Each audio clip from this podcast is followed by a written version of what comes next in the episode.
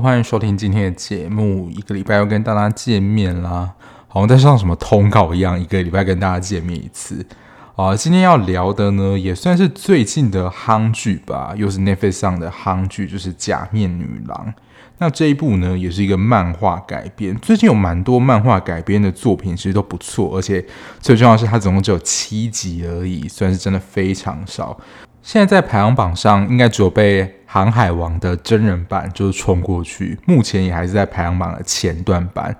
我今年这样看下来，它应该也是有办法排进我觉得非常好看的前几名的戏剧面。虽然剧情上有些狗血，可是它在某一些部分写实的层面，我觉得也写蛮不错的。我在今年看完就是风评也不错的《怒呛人生》，因为《怒呛人生》它的戏剧分类就是所谓的黑色喜剧嘛。那我在一看完就是。假面女郎之后，马上去查 Wiki 它的那个戏剧分类，它有的确也有说到是黑色喜剧的分类。我觉得，诶，好像渐渐能够抓到黑色喜剧这个戏剧类型想要表达的是什么。我觉得他演绎的还蛮成功的。我不晓得是第一天，就是这部戏刚上线的时候，大家还没有看。他其实，在排行榜，就是 Netflix 排行榜只有第九名而已。结果呢，我觉得当天马上看完之后，诶，隔天马上冲到第一。我本来在排这个月片单的时候，因为照理讲，《王之国》其实已经是先完结，我本来说要不要按照顺序讲，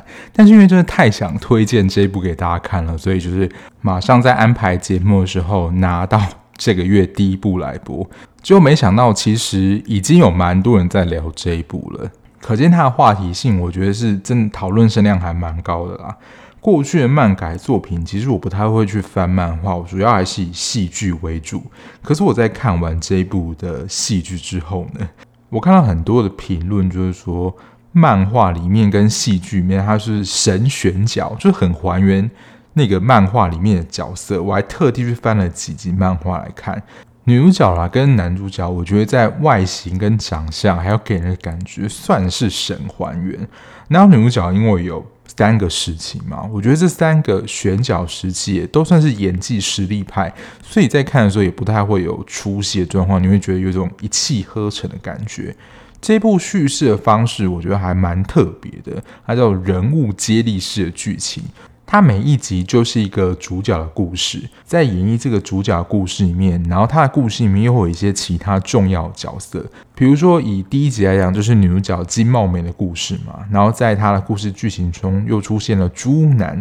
这个角色，在金茂美的故事里面，他可能只是出现了几场戏，可是你会知道这是一个重要角色，可是你对于他的。故事还有他的成长过程怎么样，其实都还不了解。然后下一集呢，就会以一集的篇幅去解说这个故事。虽说啦，每一集都是讲个人独立的故事，但也不是全然的无关。而且我觉得他很厉害，就随着时间的推演，还要演到下一代。我觉得是一个蛮特别的叙事手法，而且是那种会让你一集一集想要点下去的那种感觉。我觉得特别讲一下选角啦，因为女主角金茂美她其实有三个时期。第一个时期呢是新人演员，我觉得漫画跟那个真人样子是真的蛮像的，但是其实蛮看得出来啊，她其实有特别的化妆来展现出有一种憔悴感，或是那种他真的在公司被摧残很久那种疲倦感。可是你摆脱那个眼妆，可以看得出来，其实这真的还像是。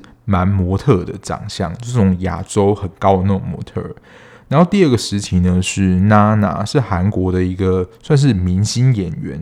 第三时期呢是有高贤廷饰演的。说实在，我自己是完全认不出来。高贤廷就是我亲爱朋友里面的小婉，那个妆啊，还有头发长度，我刚刚想说这谁呀？但演技上真的是很精彩，没有话说。然后也一直被称赞的，就是由安宰弘饰演的猪男，他跟异能的那个缝隙一样，为这部戏就是增重了十公斤。然后安宰弘也是为戏增重，我觉得看得出演员是谁，可是他在这一部角色的形象就是那个猪男，你真的会觉得那种生人勿近，他就真的还蛮像是我们在新闻或是某一些的。很宅的漫画里面会看到说，就是那种整天活在虚拟的世界，他会跟网络里面的人对话，交朋友，甚至现在很流行的一些网络的主播，甚至是 VTuber，他会觉得说那是一个真人能够跟他互动的人。在网络世界，这些都是他的精神支柱。可是，在戏剧里面会看到，他真的在家中就有个真人娃娃会陪他一起庆生，他会把他当成朋友，然后还会跟他讲话啊什么的。然后他就真的成天的沉迷在网络的直播里面，就是很对比起来，他就在现实世界是真的蛮孤单的。假面女郎的故事呢，其实从片名就知道，她以面具示人，就是不想露出她真实的样貌。当然有一股力量，就是维持一个神秘感。女主角金茂美呢，她就是公司上班的，你要说一般的社畜，真的是很普通上班族，没有特别的能力，就是一般戏剧看到那种非常正常的上班族。可她晚上呢，会化身一个具有神秘感魅力的假面女郎。然后透过观众送的爱心啊、抖内，然后他可以找到就是很大成就感跟自我价值感。我觉得这是一个蛮重要的特征啦。他用面具把脸遮起来，就是塑造神秘感。我觉得能够吸引观众啦。其实他有一个很大的优点，而且是天生的，就是他胸部很大，而且是真的，不是假奶。漫画情节怎么样？其实我不是非常清楚，但是他胸部是真的，还有他胸部很大这件事情，其实你要说造成了蛮多次重大的影响的。那这个假面女郎故事的一个起因呢，就是有一次她发现公司里面她爱慕的主管与一个她跟她同事就是看不顺眼，然后只会献殷勤那种女职员雅玲发生了不伦关系，然后她就非常崩溃嘛，就好像。比如说，我们很喜欢的偶像，然后结婚了，然后就是整个集体崩溃，然后他就在他直播上以接近全裸表演，结果就是现在这种平台或者 IG、Facebook 一样都有这种禁止色情的演出嘛，所以他的账号就被停权，而且他的真实身份被发现后呢，后续引发了一连串的事件，可以说几乎是改变他的人生。这大概是假面女郎故事大纲了。那接下来呢，就是会分享一下说看完这部剧的一些心得跟想法啦。那如果有一些新来的听众呢，基本上我的 podcast 都是节目播完之后我才会开始录。所以基本上一定会进入一些剧情的讨论啊，还有里面想法分享，所以一定是有雷的。所以我真的是蛮建议你可以先去把这一部《假面女郎》看完，再回来收听，也比较能够算是感同身受，或是比较知道我在讲什么。那如果你不介意被爆雷的话，那就继续听下去喽。那其实光用假面来作为就是掩盖，想要掩盖什么东西？我觉得这件事情就是讨论到了容貌焦虑，就是韩国的整形非常的盛行嘛。还有，我觉得在看这部的时候，一个蛮现实的社会现象，就是美女比较占便宜这件事情。讲到容貌焦虑呢，而且他今天又选择了一个你要说职业，比如说像是明星、模特、主播，我们讲的可能成人片的女星，这些职业非常吃重外在的条件。我觉得这部戏有一个对比，其实最后会讲到了，就是一开始非常天真无邪，他只是想要表演自己，就他自己真心觉得他很喜欢做这件事情，想表演的。可是越长大会发现，这个社会带来一些负面声音，或者是你要说很残酷的，就是他越长大会发现，舞台下出现声音就是说，你长这样还想当明星，其实会渐渐失去对自己的自信。而且这个声音呢、啊，不是只有一个人，是超多人都这样讲。就你长这样还想要上去当明星啊？或是你赶快下台吧，没有人想要这样看的。我觉得碍于现实考量啦，就是那些经纪人可能也没有人会签下这样的人当明星，即使他很喜欢表演，也想要把这个表演表演给很多人看。但是如果他真的想要出道的话，能不能够被签下，或是能够得到观众的喜爱，其实真的是打上了问号。我觉得这真的会学到说，外表不出众还想当明星，只会自讨苦吃，而且被骂。而且就被骂的话，虽然说黑粉也是一个人气啦，可是如果真的太多黑粉，基本上黑粉太多的话，你的形象整个就会很差。那你要以商业考量来说，就没有人想要跟你合作。刚刚讲到容貌焦虑嘛，我觉得算是不争的事实，就是女性比起男性可能更有容貌上的焦虑。其实大家可以从戏剧当中看到，那些他们办公室的那些男子看待哑铃，还有看待主角，就是可能长得没有这么漂亮的二人组呢，态度是很不一样的。当然，某一方面就是哑铃非常的性殷勤嘛，然后在主角眼中就是貌美，看起来就是非常不顺眼。其实一方面是嫉妒她的美貌，但是其实也可以观察到，就是他暗恋那个小主管泡咖啡时，主管的态度也是很不一样的。甚至是貌美迷恋那个小组长的时候，因为他已经知道说这样这么好，然后这么帅的男人已经死会有老婆了。但是在以外貌上来讲，哑铃就是比貌美还有他身边的那个朋友有更大机会能够靠近组长。这个组长的在形象塑造非常的自恋啊。我不知道之前有没有分享过一个就是算理论的观点嘛？其实也没有说绝对是这样，因为其实。都有可能，只是说看你自己比较相信哪一派。就不论是伴侣啊，或是朋友，你们会觉得呢？伴侣之间是互补的关系呢，还是会因为相似的关系而在一起？就我自己身边的朋友是两种都有，所以其实也没有一定是哪一种。但是看到貌美跟这个小组长的关系，其实可以看到貌美，就是他对于自己的长相其实是没有自信的。可是他恋上一个是你要说异常自恋的组长，等于说他要去寻找一个或是跟他个性非常互补的人在一起。但当貌美发现就是这个小组长就是崔丹尼尔饰演这个角色跟亚琳在办公室就是捉哀的时候。我觉得在貌美的心中又印证了一件事情，就是美貌真的非常的重要。我在看到这一段的时候，就是马上发一篇贴文。我不知道大家有没有看过，就是小丸子，就小丸子其实真的教了我蛮多人生的道理的。我不晓得就是大家对于小丸子里面的一些角色熟不熟悉？就小丸子班级里面有一个非常漂亮女同学，然后家里很有钱，叫做陈綺。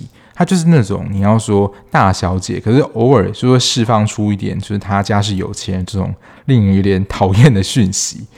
然后小丸子有一个亲戚叫做小绿，这个角色比较少出现。可是说真的，他就讲的你要说不是可爱漂亮了，他这样讲有点抱歉。可是他有点像是男版的滨崎。然后他们那一集是在讲说美女比较占便宜这件事情。虽然说他在那一集的节目里，我记得有提到说，就是那些美女啊，可能比较常会受到别人过度追求啊，或是一些骚扰等等。可是大部分的情况下，美女的确是比较占便宜的。他得出了这个结论。我觉得在现实生活当中，我观察到的的确是这个现象。所以说，连卡通，虽然这部也是漫画改编了，可是好像就真的是这样子。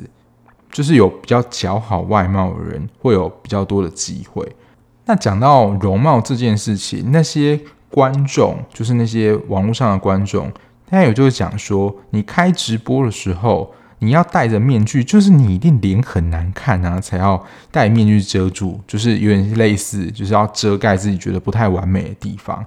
但如果你以自己是主播的角度来看，你当然就是要展现自己好看的一面啊，不然怎么吸引观众呢？因为现在其实直播像他这种，是有点像是粉丝跟那种线上主播能够有互动的。当然，我们现在看到有很多像是游戏的实况等等，那种就不算了，因为那种可能有讲求比较多是跟观众之间的互动。可是如果是看这种帅哥美女的直播，想要跟他互动。就是这些观众不就是被他的外表所吸引吗？第一时间都是因被他的外表所吸引，然后你才会停下脚步，可能点进去他的频道观看嘛。否则，如果都是静态，然后也没有任何的简介，你一定都是凭第一印象就点进去看看，说就是到底是怎么样。但能不能够留下，就是这个主播的本事。所以除了戴上面具有一个神秘的吸引力之外，他的互动技巧啊，然后宠粉的程度，其实也会让这些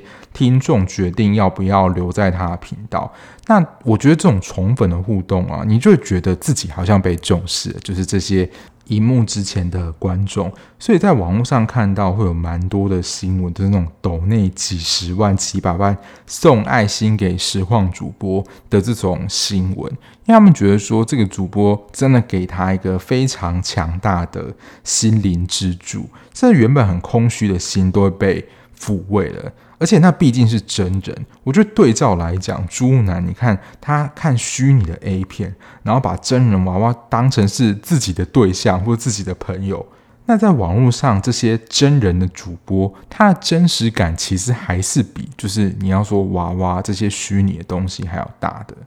这种黑色喜剧其实都有点血淋淋的呈现那个最真实的样貌，所以。即使你会觉得说，哦，我真的没有那么看外表啦。可是，当外表真的就是你真实样貌呈现的时候，大家反应是怎么样？是最真实、骗不了人的。当那些观众啊叫他拿下面具的时候，其实貌美也没有被击倒，因为呢，拿下面具就真的没有人要看啦，就是这么的现实，印证了其实当他被停播的时候，不是有一个观众就是帅和尚就接近他嘛，然后把他约出去。以为就真的能够接纳没有戴面具的他，其实后来发现就是一场骗局嘛。他马上自己在他的那个小群组还是网页上部落格之类的东西 po 文说哦，就是貌美，就是那个假面女郎比自己想象中还要丑。可是就是说，呃，还是可以玩一下，你就觉得这是什么样的渣男发言？但其实可以看到，美貌跟貌美呢，也就是貌美的女儿，他们一直都试着想要相信人。但总又会被现实狠狠打了一巴掌，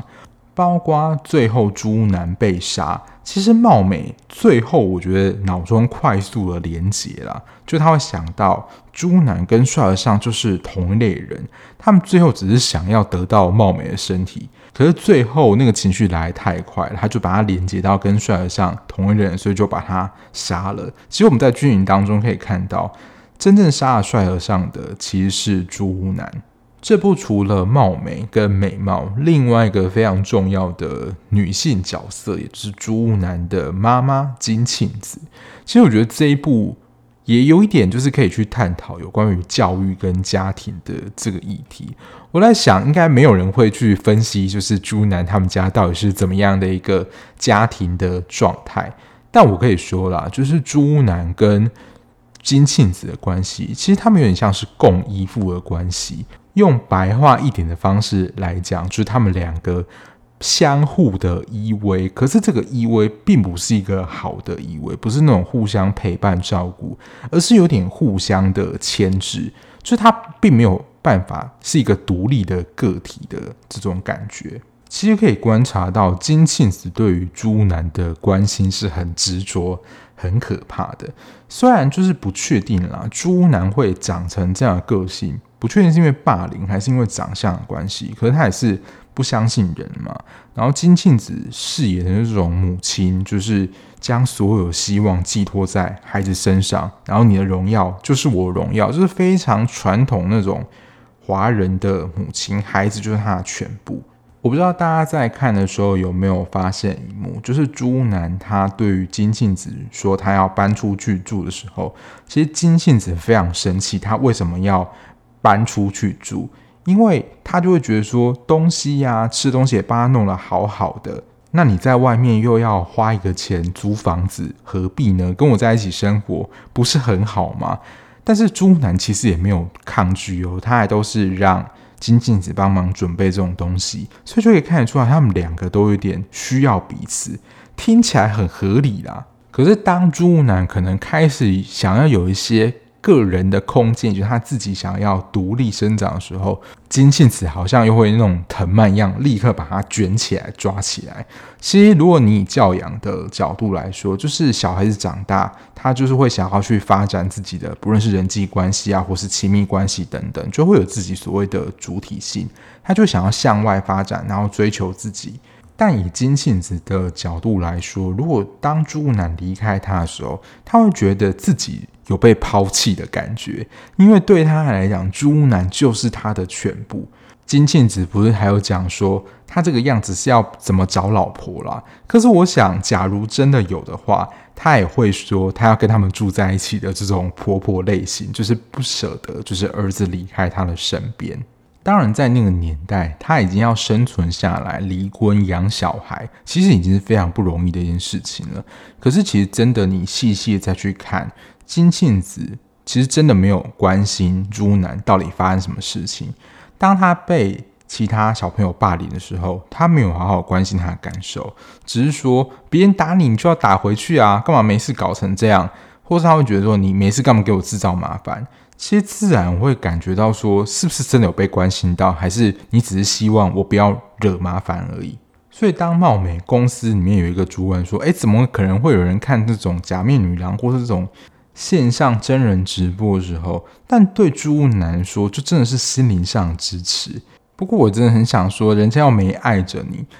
就是之前有一些新闻，不知道大家有没有看过，就是在日本有一些人呢，他们是真的会。跑去，当然也是自己宣称啦，是会跟哪一些 VTuber 结婚。现在我看到说，哦，他的新娘就是初音未来，就是一个非常代表性的 VTuber。但就像直播主或是假面女郎，对于朱南的重要性，那可能就是让他能生活下去的一个重要支柱。他就是一个很特别的存在，对他来讲是有非常重大意义的。不过这样回想，你会说金庆子有错吗？就在他那样的生活条件，还有在他原本的认知下，守卫孩子就变成他的首要目标任务。所以当他发现朱南失踪，然后也求助警方的力量，但警方就是非常的，就是你要说再等一下啊，然后表现得非常不积极。可是他对于就是想要找到孩子这份心，你可以看到他超级积极的，完全就是一个活到老学到老的一个非常好的代表，就是学电脑啊、打字，然后年轻人用语，因为觉得这学习力超群的，而且以他当时的年纪，不论是就是体力跟脑力，我相信其实都完全比不上，就是年轻在学习的时候，你会觉得就是会很辛苦啦。不过金庆子也就是连慧兰，我觉得这一部里面根本就是特务了吧？我觉得在近期看的连慧兰的几部戏当中，这一部我觉得又是帅出了一个新高度，而且算是在这几部戏里面蛮久没有看他演反派了。他想要找到儿子，然后复仇的决心，其实真的就是你要说用尽他的生命来复仇。你要说他还去黑市买了枪，而且要买就要买那种最猛的，而且看他开枪姿势，你会觉得说他到底是哪里练来这个姿势？然后他从水中汽车逃脱那一段，根本就是也是特务来着，这段是真的也比较夸张一点啦。然后貌美跟纯爱这一段戏剧跟漫画的走向就不太一样。我最后会分享一下，就是我在网络上还有我自己稍微看过的漫画。漫画跟戏剧当中不太一样的地方，它改的还是蛮多的。可是戏剧这一段，我觉得改的还蛮好的。就在戏剧当中，最后不是金庆子发现那个项链，他认为春爱就是貌美吗，本来就是要开枪杀了他，就是要报仇，就是杀他儿子的仇人嘛。但在戏剧当中救了春爱，是他承认他自己的胸部是假的。然后，因为真的貌美，她的胸部是真的嘛，就是假的东西反而成为就是她的救命利器。虽然，我们可能都说假的东西就是比较不好的，但最后这个假的东西跟别人不一样，变成自己的救命稻草。我不晓得是这个编剧有没有刻意的想要暗示一些什么东西，可是我觉得这个改编我自己解读到是这边真的还蛮微妙的，反而是这个假的东西。成为拯救春爱的一个关键。再来，我觉得这写得很厉害，从貌美写到了美貌。其实看到整个过程啦，我在中途看的时候，真的浮现一个想法，就是小孩在复制母亲的人生。但从另外一端来讲，就是复仇是从小养成的。因为貌美其实求学那一段没有演出来嘛，但是想想貌美的成长过程，是不是也跟美貌类似？不过美貌被排挤啦，是因为有消息放出来说她妈妈是假面女郎这件事情。他们在友谊上也有一个相似性，就是他们虽然就是不是很受欢迎那种人，但还是有一个能够跟他们蛮交心的人，像美貌就是一春嘛，那貌美就是春爱，能够变成好朋友，都是他们的身份背景有一些相似性，比如说可能是班上的边缘人，或他们有着同样的经历。其实母女人生历程的走向真的有一个相似性。能够看得出来，美貌是真的，就是对待义春来讲，他把他当成一个很好的朋友，是非常信任他的。他不是还有提到说愿意去筹钱跟他一起搬出去等等。可是这边有一个你要说也是很现实残酷的东西，就是妈妈是杀人犯这样污名的影响力，就是光听到这样的讯息。会不会改变我们对于这个人原本的想法，或是认识，或是你会对他会不会有一点戒心？不过我觉得义春一开始可能也是不太知道跟美貌要怎么变成朋友，所以就刚刚讲的利用朋友之间的相似性，所以他就编了自己父亲发酒疯。因为其实事实上根本就不是这样。我一开始在看的时候，我想说，诶，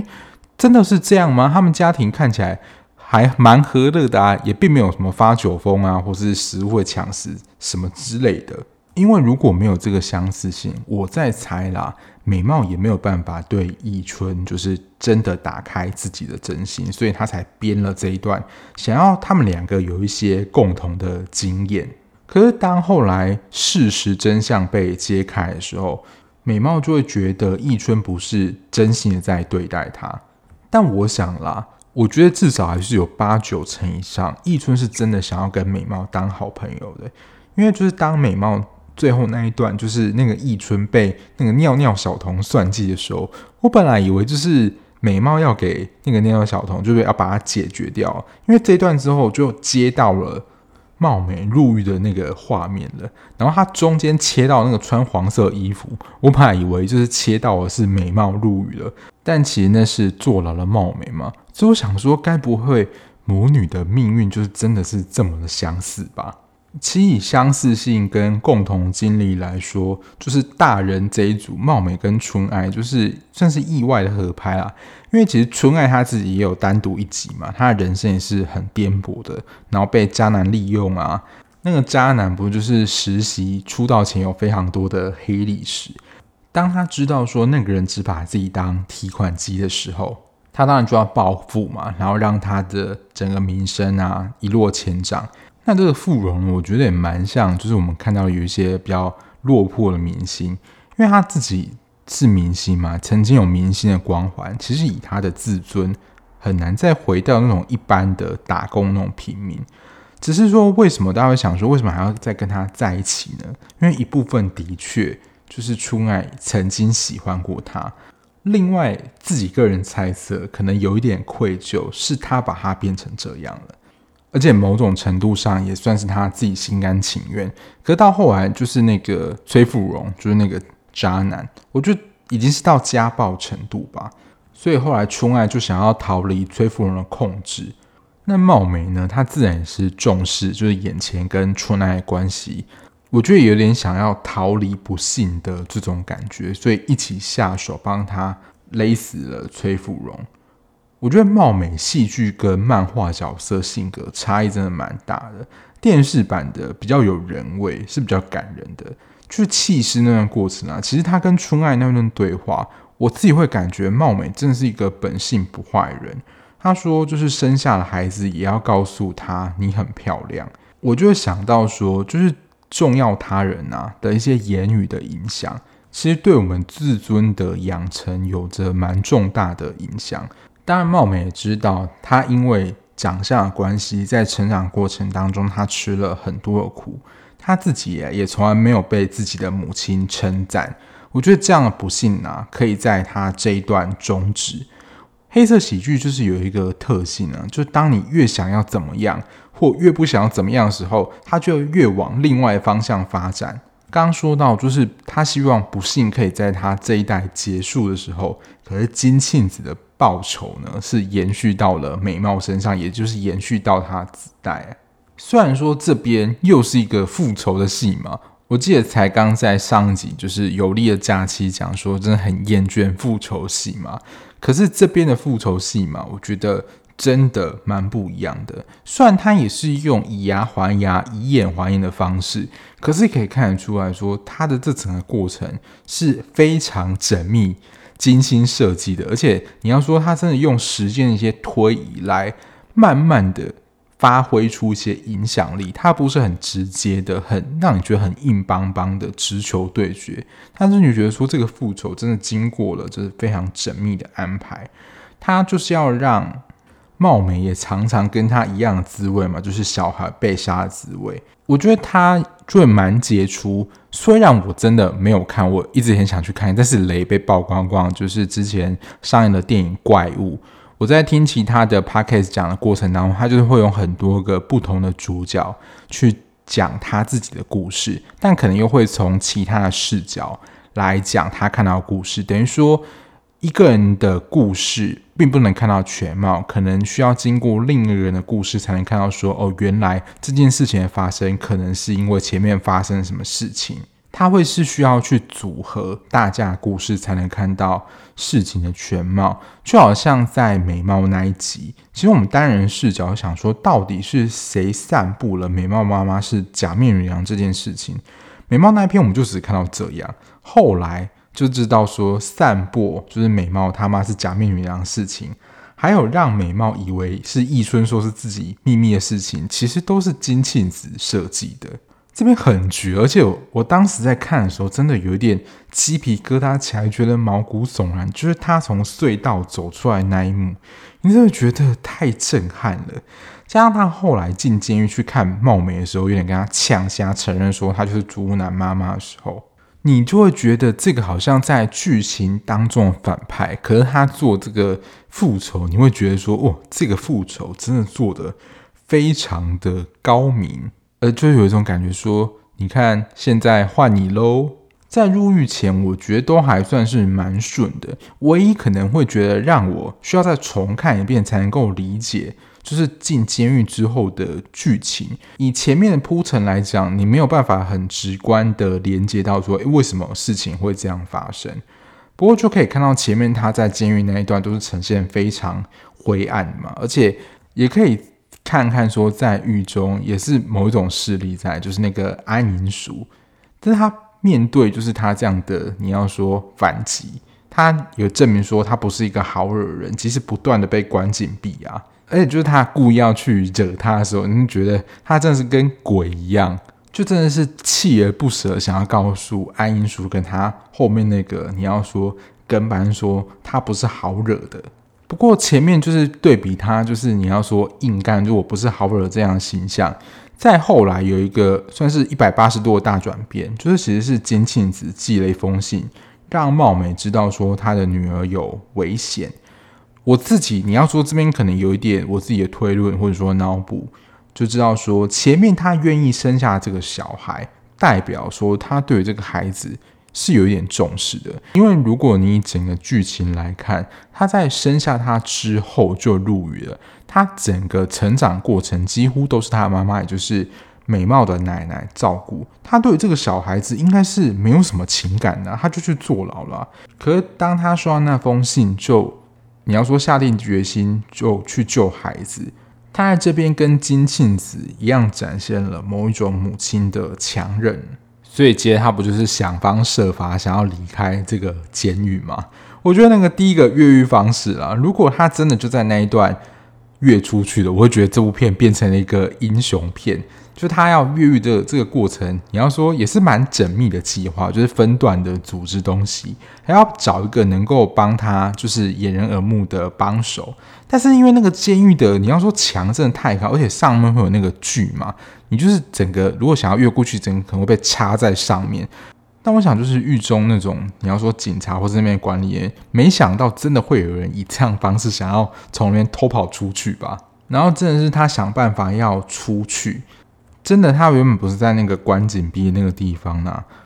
完全没有上下文，他就开始信教啊、忏悔。其实他这边是想要取得典狱长的信任啊。然后这边还愿意帮安银淑的女儿换肾，前面就是不共戴天之仇，就是河水不犯井水，他会愿意做这样事情，但他其实更远大的目标的计划就是去救美貌嘛。他为了要忍耐达成这个目的，就是连原本跟安银淑都有点互不打扰，他都愿意低声下气。你要说他这个决心也是展现得很强烈了。不过我这边想问一下大家，就是。看这种监狱片啊，里面都会有一些教会活动，然后劝人改过向善等等，希望能够被宽恕原谅。因为大部分都是透过宗教力量，而且我们在里面看到比较多是基督教。可是我在想说，这种监狱会有比如说佛教或是其他的宗教吗？因为其实像《机智牢房生活》里面，他们也是有这一趴嘛，然后其实也都是基督教。我不确定是韩国的主要宗教是基督教关系，所以在教会这个地方，他们是选择基督教作为主要他们的一种力量吗？还是有什么特别原因呢？就是欢迎留言或是私讯告诉我，因为我真的还蛮想知道。因为其实可以看到，即使牢房生活其实也都是用基督教力量。然后最后呢，连貌美都变成特务了。我觉得最后这一段是真的有点太扯了。就从医院逃离，他不是跳窗吗？然后又被车子撞到，然后被车撞还能把那台车开走，然后从路上就是搭了人家的便车，然后找到金庆子的小屋。这某一部分也是蛮像恐怖片的情节，但这边是真的有点太夸张了。我想不知道是不是就是对于追求比较真实剧情感，然后不喜欢狗血剧的观众，对于后面这段，我觉得这个剧情真是太夸张。可是我觉得那个紧张度是蛮够的。不过就是最后啦，金庆子下药迷昏美貌那一段，其实真的会令人感觉蛮紧张。因为我没有看过漫画，所以不知道结局到底是怎么样。因为如果其实以最后金信子她的黑化程度来讲，他的确是杀了美貌就能够完成他的复仇，就像貌美杀了猪男一样，就是杀了他的小孩嘛。所以最后真的是替美貌觉得蛮紧张的。在剧情当中的安排，我觉得这边修改的也蛮微妙的，就是让金家的三人呢，三代同堂，奶奶、妈妈、女儿同时出现在同一个场地里面。原本可能。貌美跟妈妈，也就是奶奶啦，死生不复相见的情况下，展现了爱，救下处在危机的美貌。整体来说，剧集版的貌美是比较人性的。相对来讲，虽然最后结局是悲剧，也是比较令人惆怅的，可是你会觉得貌美这个人的人生蛮辛苦的，而且有一部分觉得蛮令人同情。可是，在漫画版的。剧情不是这样演，待会会跟大家分享。不过在看完啦，我觉得刚刚都是剧情面的分享。我觉得接下来就是看你要说这种黑色喜剧，我蛮喜欢的，就是会给一股很惆怅的感觉，就是觉得说人生真的很难啊。就是最后那一段，就是想要活得单纯，让人喜爱，你想要展现或是活得纯粹很难。其实我们从后面就是最后。美貌在回忆她妈妈小时候那一段，其实貌美小时候就是单纯喜欢表演，想要得到大家喜欢是她最想要的事情。我觉得美貌在看她妈妈小时候的录音带的时候，都想说这个人后来怎么会变成这样？这个人中间到底经历了什么？从一开始很单纯纯粹，到中间呢，因为社会的现实而你你要说对他整个人变质，或者是性格上也变得扭曲了。最初的那些纯粹已经被磨到连渣都不剩了。我觉得他的变质，就是你要说性格人格已经产生了一些所谓的化学变化，你再也回不到就是感受那个最初的那种纯粹的感觉了。我觉得这边就是很想要引用一下，就是甄嬛。甄嬛就是她在跟离妃，就是安陵容告别的那场戏里面，最后她不是说，就其实他们当初进宫那个夕阳也是像现在这样一样景色，可是心境呢，已经回不到过去的那样单纯，然后能够很纯粹的关系那样的心情了。我觉得就很像这样，他已经真的是回不去了。你想要装那个清纯、那个单纯，都已经没办法，因为真的已经是你要说产生了化学的变化，它没有办法再回到最初的那个样子了。第二个我想讲的就是，其实我觉得整出戏最倒霉的应该就是美貌吧。她跟貌美其实有一个相似性，但是我觉得在美貌身上又更是这样，就她一直在被最信任的人的背叛。但是我觉得真的有一种力量，就是你要说活着的那种力量，想要往上前进的那种力量。即使一直在苦难当中，他还是想要追求与相信人的善与信任。因为美貌其实从小就被排挤嘛，然后碰到了易春，然后结果呢，因为易春是被设计，然后又误会了易春，以为说他不是真心想要跟他当朋友。然后当时呢，他的心灵支柱就是卖辣炒年糕的阿婆，结果没想到是金庆子，就是一个想要把她杀掉的人。即使后来阿婆离开后了，美貌还是把这个阿婆当成一个他最信任的人，结果到最后，他只是被当成他想要向他妈妈复仇的一个筹码。其实看到后来，其实是真的会觉得蛮纠结的啦。因为说实在，就金庆子，他你要说用刀啊枪，还有那么多枪，他只要真的是一发子弹射过去，貌美就是就走了。其实我觉得金庆子也并不是那么完全的泯灭人性。他毕竟真的是从小看着他长大，也这么信任他。我觉得对于美貌，你会觉得很心酸、很心疼，就是他一路试着想要相信别人。哎，他说真的，他没有做错什么事情哎，但最后都会被他最信任的人背叛，不论是被设计的，或是真的被那个人背叛。所以就是展现我刚刚讲的，当越想要努力的活着，但是你要说命运越会开你玩笑。就好像美貌一直想要相信别人，但最后都会被他最信任人背叛一样。我想这就是看到后来你会觉得很惆怅，但你会觉得很佩服他可以写出这样的一个对比，而且透过的是你要说这个复仇不是很短暂的一个铺陈，是精心缜密的策划。最后花一点点时间跟大家补充一下，就是漫画跟原作的差异。其实我觉得在前面并没有太大的差异，其实还是有差啦，有做了一定的修正程度。但后来你要说人物的角色或变化，就真的你要说完全的影响了整体的剧情。第一个就是在剧中，貌美就是从小她喜欢唱歌表演嘛，然后。到后来，她变成了一般的上班族，然后就切到她晚上会变成假面女郎这样嘛。不过在漫画当中呢，她这边就已经先整形了，而且还有出道当艺人。然后她在过程当中呢，其实有交过了三任男友，第三任呢，甚至还出大把的钱让貌美进入演艺圈，而且。偷偷的，就是利用了春爱的名字签约，就好像我们之前讲过秀智那一部，他是偷了别人的名字。那其实，在剧中呢，他是用了雅玲这个名字。其实就像刚刚讲的，他会去想要抓到那些他缺乏的东西，或他羡慕他得不到的。因为在刚刚就是剧情当中，他就很羡慕雅玲可以跟组长有。另外不同的关系嘛，然后她的美貌可能也是貌美想要的，所以在电视剧里面，她其实很巧妙的，她选了雅玲的名字在剧中酒吧那一段。第二个，其实有非常多人问的，就是小孩的爸爸到底是谁？在剧集里面也没有非常的明示说出来说，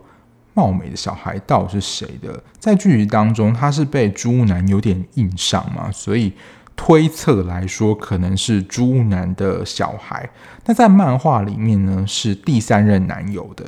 那后来他是在跟第三任男友在一起的时候，因为过度的整形把脸整坏了，然后被他的男友抛弃。第三个，我觉得是非常大的改动，就是春爱那一集的故事。当金庆子见到春爱的时候，不是还编织了一段她跟貌美的故事吗？就是说，他们两个就是会抢了生意啊，什么之类的。然后后来才发现说，其实他们两个因为个性啊，还有经历相似的关系，变成非常好的朋友。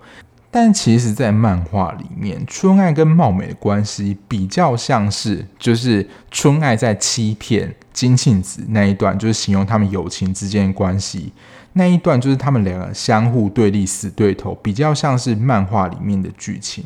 因为漫画里面春爱是跟金庆子合作，想要去对付貌美，因为他就是抢了他的客人嘛。可是在剧中，就是你要说真的有一种革命情感，然后漫画就是假姐假妹。后来呢，是因为茂美发现了春爱另有目的，把他敲晕了，交给金庆子。那时候金庆子就是有把春爱杀了，就跟剧集演的就是完全不一样了。金庆子发现他杀错人，然后他就整容逃亡，寻找下一次下手的机会。从他跟春爱这段就会发现，在漫画里面的茂美就是真的比较自私，然后就是。想说那种为自己而活的人，他跟春爱这段关系，我觉得改得蛮多的。其实，在个性上啊，几乎完全就是不同人。以至于到后来啊，就是他要去救女儿这一段，也是完全的不一样的。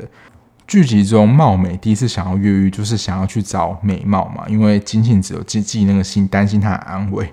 在第一次呢，就是漫画里面想要越狱呢，他是想要修复发炎鼻子的假体，因为在漫画里面虽然也是有提到，就是在剧当中也是有提到整形的，可是，在漫画里面有更强调貌美的容貌焦虑跟整形成瘾这件事情。然后他就是想要出去，在剧集当中不是就是信教，然后想要取得典狱长的信任嘛，就可以看到说那个典狱长对于你要说宗教就是真的蛮狂热的。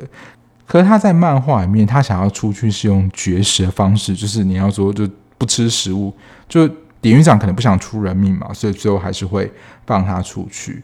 最后的结局呢也不太一样，最后在剧集当中结局呢其实是三人的母女就是相聚在一起嘛，但在漫画里面呢。茂美其实最后没有去救到美貌，她还是一直在逃亡。是等到美貌就是二十多岁结婚之后，他们在窗户看到彼此，并没有像最后你要说最后好像还有一个能够聚在一起，某种意义上团圆的这种感觉。针对他的改动，我觉得各有优缺点。以漫画貌美这样性格描写，他更接近了你要说你要说真的性格变得很扭曲。然后整个就是比较为自己的人，但剧集这样，你要说把它改得比较有人性一点，就能够比较对比。你要说比较惆怅那一面，他们还是很努力的想要生活，可是因为这个大环境对于整体的容貌要求，他也没有做错什么事情。可是这个社会的现实好像就是这样，的确没有人逼他，可是就好像真的有一种不小心，我人生就变成这样子，然后。就好像可能会变成像美猫那样回想说：“哇，我妈妈的人生怎么会变成这个样子？”整体来说呢，这一部《假面女郎》应该也可以进入我的前十啦。最近有蛮多都可以进入我的前十，我蛮喜欢它剧集上改动，就是像刚刚讲的，你越努力的生活着，但你越没有办法得到的那种惆怅。那不用说啊，就是演员的演技非常的在线。虽然说林慧本来就超会演，但最近啊，他比较多都是演那种好人，然后比较正派角色，包括驱魔面馆也是治愈的邱女士。可是他在扮演就是这一部猪男妈妈那种阴森感，我觉得真的是演得蛮赞的。就是他那个